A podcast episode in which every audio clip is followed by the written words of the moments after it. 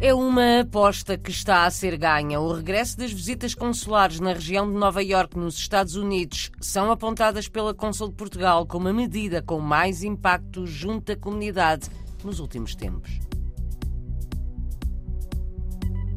19 filmes ao longo de um mês. Começam amanhã os dias do cinema português. Na capital alemã, querem atrair o público português e o berlinense.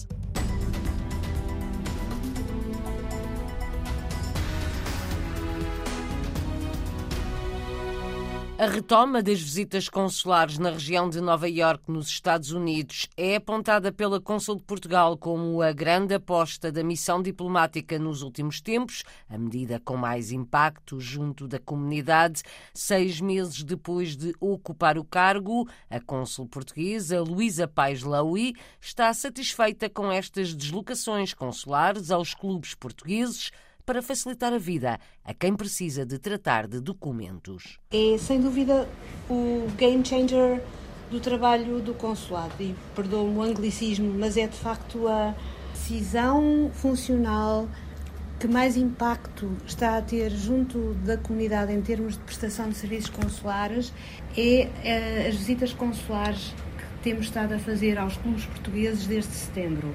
Quando eu cheguei, os representantes da comunidade perguntaram se seria possível retomar essas visitas. Foram feitas há uns anos atrás e correram bem, porque há muitas pessoas que, pela sua idade ou pelas suas profissões, não conseguem facilmente chegar a Manhattan. Uh, estou a falar de idosos, estou a falar de pessoas com crianças, estou a falar até de pessoas com profissões cujo horário não lhes permite afastar-se muito tempo. Temos atendido, por exemplo, médicos e enfermeiros condutores de ambulâncias, condutores de autocarros escolares.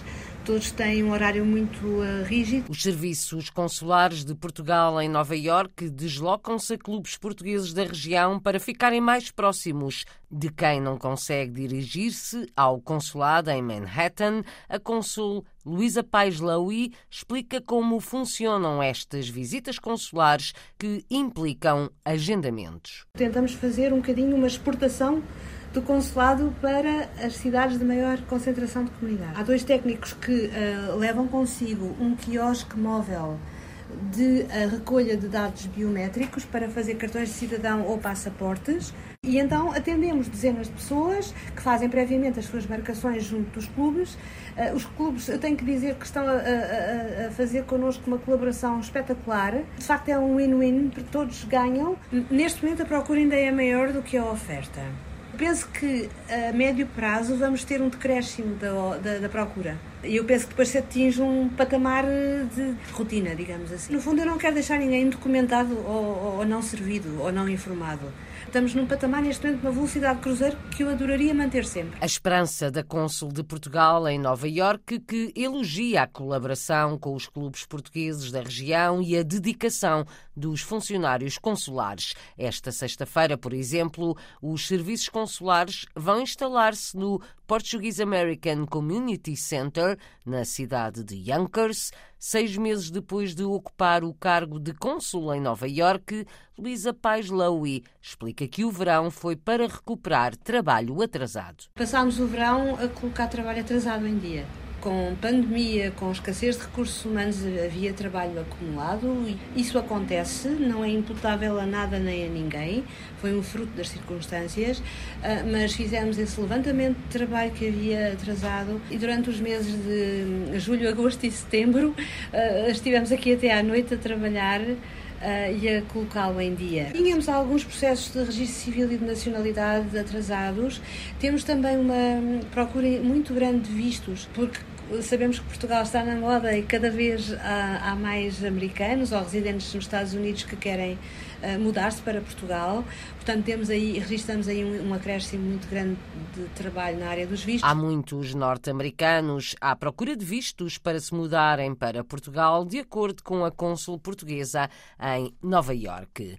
Foi cancelado por razões técnicas o voo de retoma da operação direta entre Nova Iorque e o Funchal. As condições meteorológicas nos Açores, origem do voo, impediram ontem a descolagem do avião com destino ao outro lado do Atlântico. A Azores Airlines prevê que na próxima semana se possa realizar esta ligação aérea direta.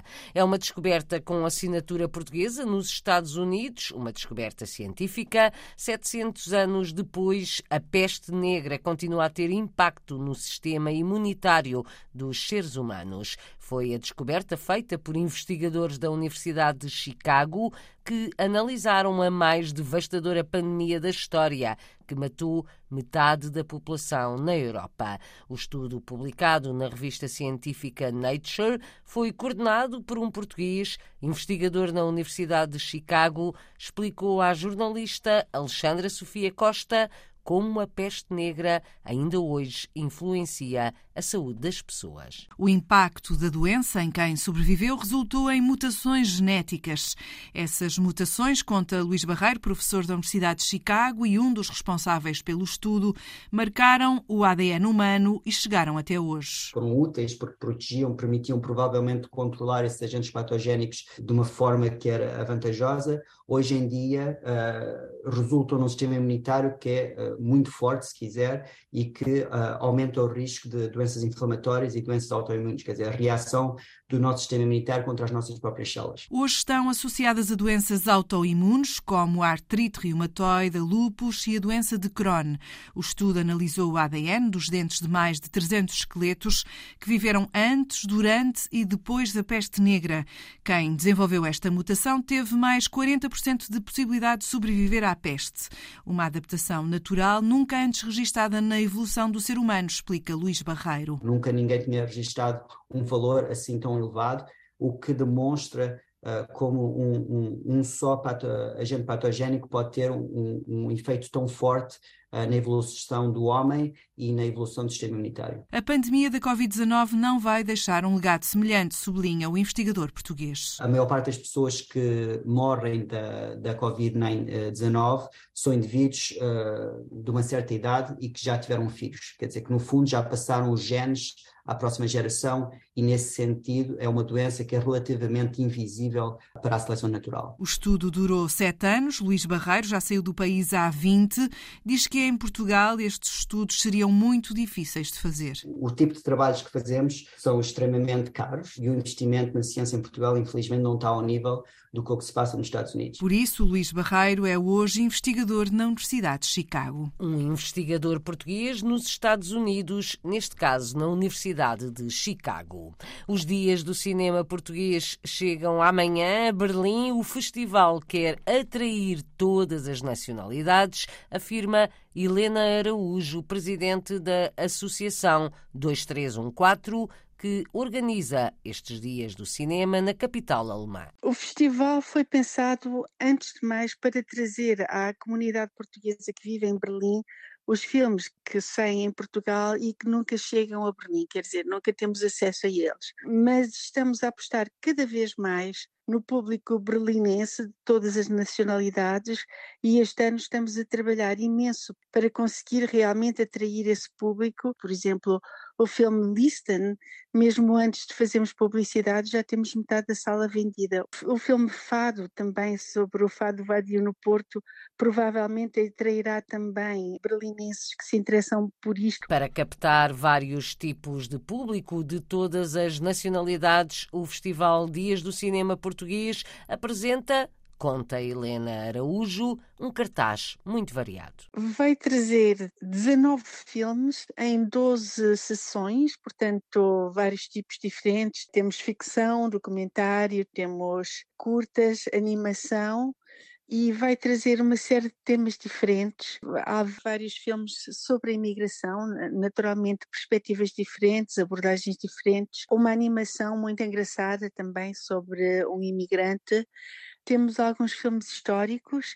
De certo modo, eh, é uma edição muito feminista. Aconteceu-nos algo muito interessante que foi termos escolhido os filmes em função da qualidade deles e no fim fomos contar os realizadores e havia mais realizadoras do que realizadores. Vão ser assim os dias do cinema português em Berlim, amanhã às 8 da noite. O primeiro filme que vai ser exibido é Bem Bom, de Patrícia Sequeira, conta a história das Doce, uma girls band pioneira na Europa e em Portugal. O festival prolonga-se durante um mês, sempre no cinema Movimento, na capital alemã.